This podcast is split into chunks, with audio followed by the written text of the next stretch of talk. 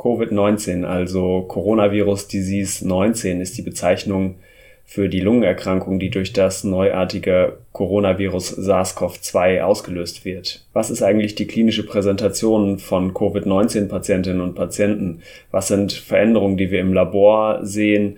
Was sind Veränderungen, die man auf Röntgen- und CT-Aufnahmen sehen kann? Das sind Fragen, die wir uns in dieser Folge vom Infektsupport heute stellen wollen.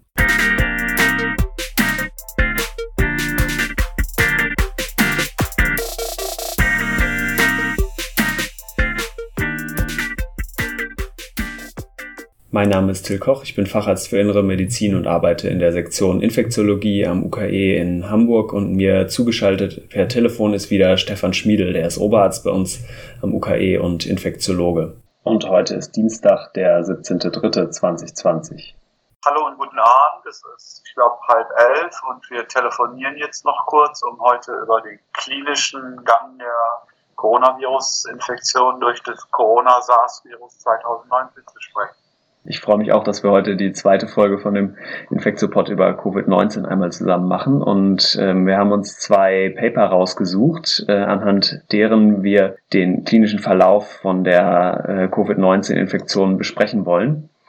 Ähm, das eine Paper ist schon ein bisschen älter, das ist Ende Februar diesen Jahres rausgekommen. Das heißt Clinical Characteristics of Coronavirus Disease 2019 in China. Der Erstautor ist Guan. Und das ist im New England Journal of Medicine erschienen. Die Links dazu werde ich auch in den Show Notes von dem Podcast auf jeden Fall veröffentlichen.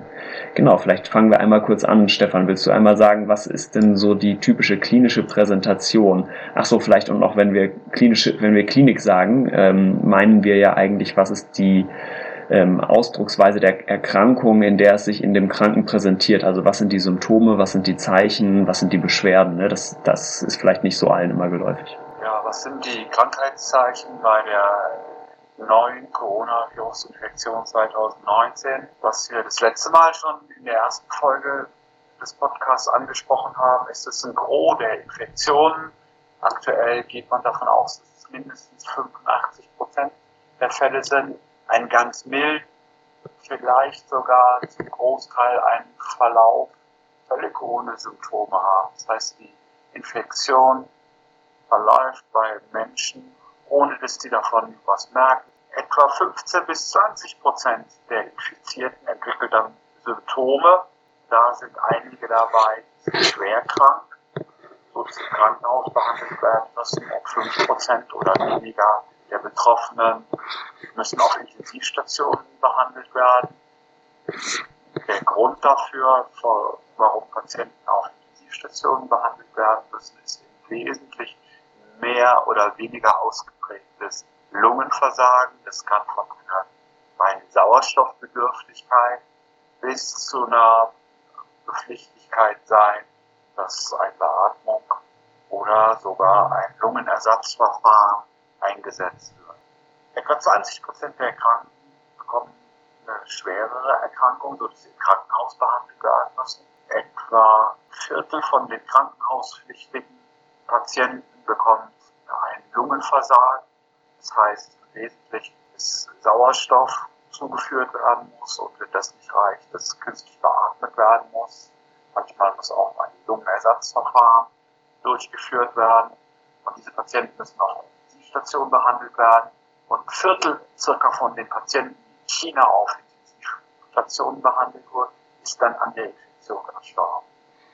Genau, und pathophysiologisch scheint das Hauptproblem, du hattest es schon angesprochen, eine Oxygenierungsstörung zu sein, also eine ähm, unzureichende Versorgung des Blutes mit Sauerstoff und weniger, also weil das ist ja die eine Hauptfunktion der Lunge und die andere Hauptfunktion ist aber, dass sie das CO2, also das Kohlendioxid, was wir abatmen, ähm, dass sie das auch abgeben geben kann. Und da gibt es auch andere Lungenerkrankungen, wo das eher ein Problem ist und das scheint hierbei aber nicht so sehr das Problem zu sein, sondern es scheint eher ein Problem zu sein, dass der Sauerstoff ähm, nicht mehr genug in das Blut übertreten kann. Das ist eine Besonderheit bei den schwerkranken Patienten mit Coronavirus-Infektion 2019. Das andere, was ebenfalls bei den intensivpflichtigen Patienten auffällig ist, ist, dass das Lungenversagen ganz häufig isoliert, ohne ein Multiorganversagen, ganz häufig auch ohne Schock auftritt und dass das ganz plötzlich auftritt, ohne dass das für die Mediziner in den Krankenhäusern in China erkennbar war, welche Patienten diese kritische Entwicklung haben. Das ist was, was sehr beunruhigend ist. Genau, und das ist natürlich was, wo wir auch wissenschaftlich alle gemeinsam, glaube ich, auf der Suche sind. Denn wenn man jetzt wirklich einen ähm, Marker hätte, irgendwas im Blut, was man messen könnte, womit man diese Patienten rausfiltern können, das wäre natürlich super gut. Also die Patienten, die sich verschlechtern werden in den nächsten Tagen. Ne? Wir sollten, glaube ich, trotzdem anfangen, über die leichteren Erkrankungen zunächst zu sprechen. Und wir sollten uns mal etwas genauer angucken, wie sieht denn die Inkubationszeit und der Beginn der Erkrankung aus. Und bei der Inkubationszeit ist ja auffällig, dass die Inkubationszeit in der Regel sehr kurz. Aus diesen chinesischen Publikationen wird so deutlich, dass so vielleicht 95 Prozent der Betroffenen Inkubationszeit zwischen drei und sieben Tage hat. Im Wesentlichen zwischen drei und fünf Tagen sogar. Und es gibt wenige Patienten, bei denen längere Inkubationszeiten auftreten, das heißt Zeit zwischen Infektion und ersten Auftreten von Symptomen. Und es wird so geschätzt, dass maximal 20 Tage bis zum ersten Auftreten von Symptomen nach einer Infektion vergehen können. Und ich denke, als Faustregel kann man sagen, dass 90 Prozent der Patienten nach sieben Tagen eigentlich symptomatisch geworden sind, oder? Würdest du das auch so sagen? Ich entnehme diesen Publikationen, dass es wahrscheinlich noch mehr sind als 90 Prozent. Okay. Ja. Man muss sich aber auch genau angucken, was für Symptome treten denn auf und wie bei anderen Virusinfekten der oberen Atemwege sind es eine Reihe von allgemeinen Symptomen. Das heißt sowas wie Fieber, Muskelschmerzen, Gelenkschmerzen, Kopfschmerzen und Symptome, die sich klar auf die oberen und unteren Atemwege beziehen, wie Husten, weniger Schnupfen, ähm, Heiserkeit, verschwollene Nasennebenhöhlen, Belüftungsstörung dort, Ohrbelüftungsstörung. Und das eine Leitsymptom, nämlich Fieber, was ganz typisch für die Erkrankung ist, muss man aber sagen, wenn man sich jetzt mehrere von diesen China publizierten größeren Studien anguckt, dann wird die Häufigkeit von Fieber in manchen Studien bis nahezu 100 Prozent angegeben. In anderen Studien tritt es aber nur in knapp 50 Prozent auf. Sozusagen das scheint variabel zu sein, vielleicht auch abhängig vom Patientenkollektiv, vielleicht abhängig vom Lebensalter der Patienten, vielleicht vom Krankheitsstadium. Auch da gibt es noch viele offene Super, genau. Dann haben wir, glaube ich, schon ein paar. Ist, dass die Abwesenheit von Fieber in der Coronavirus-Infektion 2019 nicht aussteht. Super, dann haben wir, glaube ich, schon ein paar wesentliche Charakteristika der Erkrankungen besprochen. In dem Paper, was wir vorhin zitiert hatten, war es genau so, dass knapp 44 Prozent nur Fieber bei äh, Einlieferung ins Krankenhaus hatten, aber doppelt so viel, 88 Prozent im Laufe der Erkrankung dann noch Fieber bekommen haben. Ne? Eine andere, eine andere spannende Tatsache ist, dass auch mehr Männer als Frauen von der Erkrankung zu betroffen sein scheinen betroffen zu sein scheinen. Ich würde trotzdem noch gerne ein bisschen bei den Symptomen bleiben. Ja, klar. Weil eine Sache, die zumindest äh, in unserem Haus oft diskutiert ist, können denn auch gastrointestinale Symptome im Vordergrund stehen. Und tatsächlich ist es so, dass in einer Reihe von Untersuchungen bei Patienten, gerade in den frühen Krankheitsstadien, bis zu 10 Prozent der Leute nur gastrointestinale Symptome, das heißt Durchfall, Übelkeit, zum Teil auch Erbrechen hatten und dass das deutlich vor Fieber und Dyspnoe auftreten kann. Mhm. Genau, Dyspnoe ist die Luftnot, die jetzt zumindest in der einen zitierten Studie von uns auch gar nicht so häufig war, mit knapp 20 Prozent, ne? Richtig. Mhm. Und was ist denn deine, Stefan, was ist denn deine Theorie, warum es mehr Männer als mehr Frauen sind?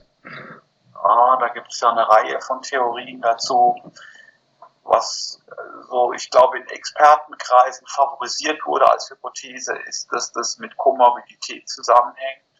möglicherweise auch mit dem China doch deutlich häufiger und von Männern sehr weit verbreitet äh, betriebenen Zigarettenmissbrauch zu tun hat.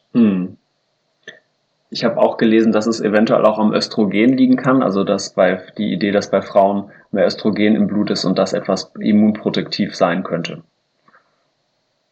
Wie gesagt, es gibt viele Theorien dazu und es gibt ja eine Reihe von, von Hormonen und eine Reihe von äh, Zytokinen, die aktuell untersucht werden, inwieweit die zusammenhängen. Ich glaube, da werden wir in den nächsten Wochen noch viele Antworten auch drauf erhalten. Interessant ist ja auch, dass Männer nicht nur sehr viel häufiger als Frauen von der Infektion betroffen sind, sondern dass auch schwere und tödliche Verläufe bei Männern häufiger aufzutreten scheinen. Ja. Wobei die, die Zahlen oder die Prozentzahlen, wie viele Männer, wie viele Frauen jetzt betroffen sind, tatsächlich sehr schwanken, je nachdem, welches Paper man liest. In einigen ist es fast ausgeglichen mit 50 zu 50, in anderen stehen so starke Schwankungen wie 80 zu 20 Prozent. Ne? Das variiert noch sehr. Da wird sich, glaube ich, eine richtige Prozentzahl noch rausfinden müssen. Richtig. Ich glaube, man muss auch gucken, wie werden Kohorten in anderen Weltregionen sein. Möglicherweise ist da doch auch erheblicher geografischer, vielleicht auch ethnischer Bias drin in diesen Zahlen, die wir bisher aus China kennen. Super. Ich glaube, jetzt haben wir die prä klinische Präsentation ganz gut besprochen. Was uns als klinisch tätige Ärztinnen und Ärzte ja auch immer interessiert, sind die Laborwerte. Wir nehmen Blut ab und gucken nach bestimmten Werten, nach dem Blutbild, nach Entzündungswerten. Ähm, was sind denn da so typische Findings? Was sind da typische Dinge, die wir sehen? Zum einen muss man sagen, das Labor bei dem Gros der Corona-Infizierten ist weitgehend unauffällig.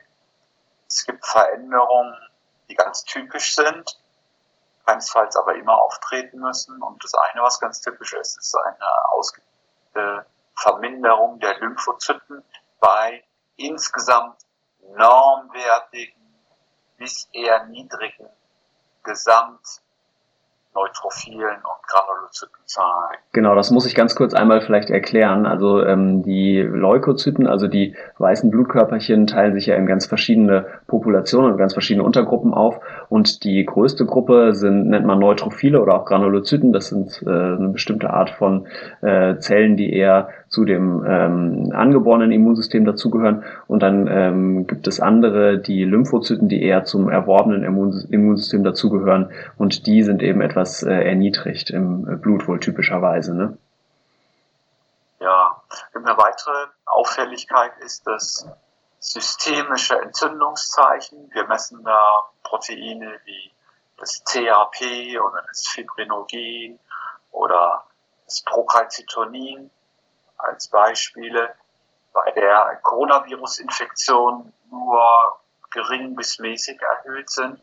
Und erst wenn Komplikationen wie zum Beispiel eine bakterielle sekundäre Infektion, eine sogenannte Superinfektion, insbesondere in der Lunge, ähm, bei den Corona-infizierten Patienten auftritt, erst dann steigen diese Entzündungsparameter plötzlich stark an, wie wir das von anderen Infektionen kennen. Mhm. All diese Veränderungen sind aber keinesfalls spezifisch für Coronavirus-Infektionen, sondern treten auch bei allen anderen oder bei vielen anderen äh, viralen Infektionen so auf. Ja weil du sie gerade schon angesprochen hattest, die bakterielle Superinfektion der Lunge. Das ist, denke ich, auch nochmal wichtig zu sagen, dass das jetzt nicht der einzige Grund ist, warum Leute sauerstoffpflichtig oder intubationspflichtig, also beatmungspflichtig werden bei der Coronavirus-Infektion, bei der neuartigen, sondern das schafft das Virus quasi auch alleine. Ne? Aber es kann sich sozusagen zusätzlich darauf noch eine äh, Sekundärinfektion durch Bakterien draufsetzen. Ja, es macht den Dass es so ist wie bei anderen schweren viralen Infektionen der Lunge, dass die Virusinfektion den Weg bereitet dafür und die Lunge anfälliger macht, dass bakterielle Besiedler des Nasenrachenraumes und der Bronchien sekundär zu einer bakteriellen einträglichen Lungenentzündung führen. Hm. Jetzt haben wir noch in der Vorbereitung uns noch ein weiteres Paper angeguckt. Ähm, das ist in äh, dem Fachjournal The Lancet erschienen, heißt Clinical Cause and Risk Factors for Mortality of Adult Inpatients with COVID-19 in Wuhan, China und ähm, stammt vom Erstautor Fei Zhu. Ich hoffe, ich habe es richtig ausgesprochen. Genau, und das ist jetzt im März erschienen. Ähm, das hat eigentlich ganz ähnliche Dinge untersucht und auch gezeigt, was jetzt zum Beispiel die Laborwerte angeht. Ein interessantes Finding, was ich noch fand, war, dass die auch nach ähm, Enzymen im Blut geguckt haben, die für eine myokardiale Schädigung, also eine Schädigung am Herzen ähm, stehen. Was würdest du denn dazu sagen, Stefan, dass sie das auch erhöht gefunden haben, zum Beispiel das Troponin? Das kann aus meiner Sicht zwei unterschiedliche Dinge bedeuten. Es wurde ja auch schon früher beobachtet, dass äh, es Anhalt dafür gibt, dass es eine kardiale Beteiligung gibt durch das Virus selbst. Auch das kennt man von anderen Virusinfekten, zum Beispiel von der Influenza ganz gut, dass da auch das Herz durch angegriffen wird. Es könnte aber auch sein, dass eine Rechtsherzbelastung durch die schwere Lungeninfektion dafür ursächlich ist. Auch da ist das letzte Wort dann drüber gesprochen. Interessant finde ich, dass in diesem Kollektiv eigentlich die gleichen Krankheitssymptome wie in der zuvor zitierten Publikation ganz im Vordergrund gestanden haben, nämlich Fieber, was bei 94 Prozent der Patienten aufgetreten ist, Husten bei weit über 80 Prozent, ähm, Myalgie bei 20 Prozent und allgemeine Abgeschlagenheit ebenfalls bei 20 Prozent. Aber auch da so etwa 10% nur gastrointestinale Symptome haben. Das zieht sich durch diese ganzen Publikationen so ein bisschen durch, dass dieses unspezifische grippale Kranksein mit Atemwegssymptomen bei all den Kranken offensichtlich vorhanden ist. Mhm. Genau, und in dem neuen Paper, was wir zuletzt zitiert haben, hatten Sie auch nach der Viruslast in Rachenabstrichen geguckt ähm, und das verglichen, wie das war bei Überlebenden und Nicht-Überlebenden und haben eigentlich festgestellt, dass es bei beiden ähm, auch gegen Ende des Erkrankungsverlaufes noch relativ hoch war. Ne? Jetzt haben die da mit PCR nachgeguckt, also man weiß nicht genau, ob es wirklich ein lebendes Virus war, aber dass auch Leute, die die Erkrankung überlebt haben, eigentlich bis zum Schluss noch relativ viel Virus nachweisbar hatten ne? im Rachenabstrich. Das stimmt, aber ich weiß überhaupt gar nicht, was es bedeutet, weil es gibt auf der anderen Seite auch ganz gute Modelle, die einen denken lassen, dass Infektiosität nur von den Erkrankten in einem frühen Erkrankungsstadium ausgeht. Möglicherweise hat das, was da an Viruslast gemessen wird, in späteren Krankheitsstadien sowohl für die Erkrankung selbst als auch für die Infektiosität, die von betroffenen Patienten ausgeht, keine große Bedeutung.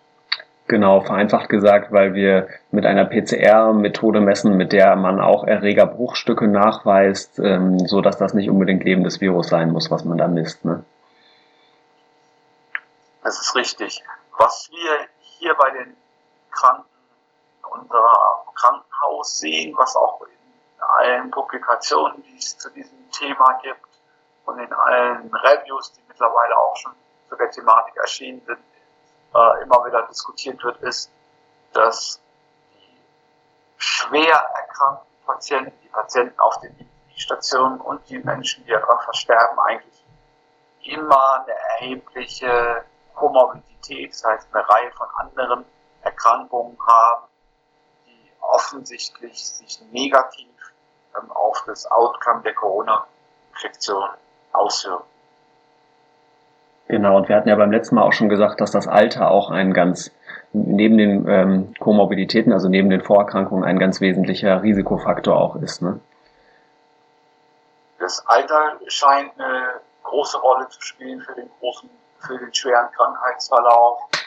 Dann scheinen eine Reihe von Vorerkrankungen wie kardiovaskuläre Vorerkrankungen, Bluthochdruck, koronare Herzerkrankung eine Rolle zu spielen. Chronische Nierenerkrankungen scheinen eine Rolle zu spielen. Ähm, es scheinen Lungenerkrankungen und aber auch Diabetes eine große Rolle zu spielen. Hm. Okay, super. Ich glaube, dann haben wir fürs Erste so die klinische Präsentation von der Covid-19-Erkrankung sind wir, glaube ich, einmal durchgegangen. Fällt dir noch was ein? ich glaube, was ich aus den Papers im Wesentlichen gelernt habe, ist, dass man die schweren Verläufe vielleicht spät, aber dann doch mit dem empfindlichsten Zeichen entdeckt, dass plötzlich die Oxygenierung, das heißt die Sauerstoffaufnahme im Blut deutlich verschlechtert wird. Und auch für das Outcome muss man ganz klar sagen, scheint die Oxygenierung und die Atemfrequenz der beste Prädiktor zu sein, ähm, mit dem man voraussagen kann, ob jemand einen schweren oder tödlichen Verlauf der Erkrankung hat. Mhm. Super, das war, glaube ich, schon eine ganz gute Zusammenfassung. Alles klar, in den nächsten Folgen können wir vielleicht auch mal anfangen über die Therapieoptionen. Also was machen wir überhaupt, wenn wir einen Patienten, eine Patientin mit Covid-19 in dem, in dem Krankenhaus haben? Was, äh, genau, was gibt's da für verschiedene Therapieoptionen? Ich glaube, wir sollten eine Sache noch anfügen, die vielleicht nicht in den engeren Rahmen des klinischen Krankheitsbildes gehört und das sind die Ergebnisse von Bildgebungsverfahren der Lunge. Ja, was das haben wir noch vergessen. Ja. Willst du dazu was sagen? Ja, genau. Also es gibt ich ja im Wesentlichen zwei. Sehr diskutieren, was für Diagnostik braucht man eigentlich, wenn man Patienten mit einer Corona-Infektion, die nicht ganz leicht ist, behandeln will. Genau, es gibt im Wesentlichen zwei verschiedene Methoden. Man kann entweder ein normales, sogenanntes konventionelles Röntgenbild machen, also ein Röntgenthorax wird auch dazu gesagt, entweder in ein oder in zwei Ebenen. Das soll wohl so in 60 Prozent ungefähr positiv sein, also Auffälligkeiten zeigen. Und dann kann man noch ein etwas genaueres sogenanntes Schichtröntgen machen, ein CT vom Thorax. Das soll dann so 80 bis 90 Prozent der Fälle eine Veränderung zeigen und insbesondere sogenannte Milchglastrübungen, also ähm, ja bestimmte Veränderungen in der äh, CT-Untersuchung der Lunge sollen da ähm, auffällig sein. Das ist aber auch, muss man sagen, nichts Spezifisches. Das findet sich auch in einer ganzen Reihe von anderen Atemwegserkrankungen. Richtig, und es wird diskutiert und möglicherweise ist es auch so, dass ein beidseitiger Lungenbefall äh, Zeichen für eine schwerere Infektion und auch möglicherweise für einen schlechteren Outcome. Das kann man sich gut vorstellen, ne? wenn beide Lungenhälften betroffen sind, dass das dann schlechter ist, als wenn eine betroffen ist. Ne? Aber die, da, es gibt jetzt wirklich keine spezifischen Röntgen, äh, also radiologischen Zeichen, die einen offenen, äh, die jetzt Covid-19 einen diagnostizieren lassen, richtig? Das ist so und äh, für mich als Kliniker das Wichtigste ist ja eigentlich, dass ich nach Zeichen suche, mit denen ich die Patienten detektieren kann, die ein hohes Risiko haben, komplizierten, schweren und vielleicht tödlichen Verlauf zu erleiden. Und wenn man sich aber die Kohorten der Überlebenden und der Nicht-Überlebenden anschaut und deren Symptome miteinander vergleicht, dann sieht man das weder an der Zeit noch an der des Auftretens noch an der Dauer der Leitsymptome irgendein prädiktiver Faktor ähm, dann ausgemacht werden kann und dass man aber nur sagt, kann, dass die Patienten, die invasiv beatmet werden müssen, offensichtlich sehr viel höheres Risiko haben, als die, um diese Beatmung herumkommen kann. Ja, genau. Und ich meine, in dem letzt zitierten Paper hat man schon natürlich gesehen, dass die Leute, die nicht überlebt haben, etwas mehr ähm, Pathologien, also Auffälligkeiten in den radiologischen Untersuchungen hatten. Aber das ist, denke ich, auch relativ klar, dass ja, dass die Leute natürlich eine schlechtere Chance haben, die auffälligeres Röntgenbild haben. Ne? Okay, alles klar. Ich glaube, dann haben wir das Wichtigste zum klinischen Verlauf besprochen. Dann hören wir uns. Ja. ja. Danke ich dir, dass du das so gut vorbereitet hast und dass wir das jetzt endlich mal losgeworden sind. Super. Bis zum nächsten Mal. Ciao. Bis dann. Tschüss. Alle bisherigen Folgen von dem Podcast, sei es über Covid-19 oder die anderen Infektionserkrankungen, die wir bis jetzt bearbeitet haben, findet ihr unter www.infektiopod.de oder auf den Spotify und iTunes Playern einfach Infektiopod eingeben. Wenn ihr Fragen, Anregungen oder Kritik habt, schreibt doch gerne auch eine E-Mail an info@infektiopod.de.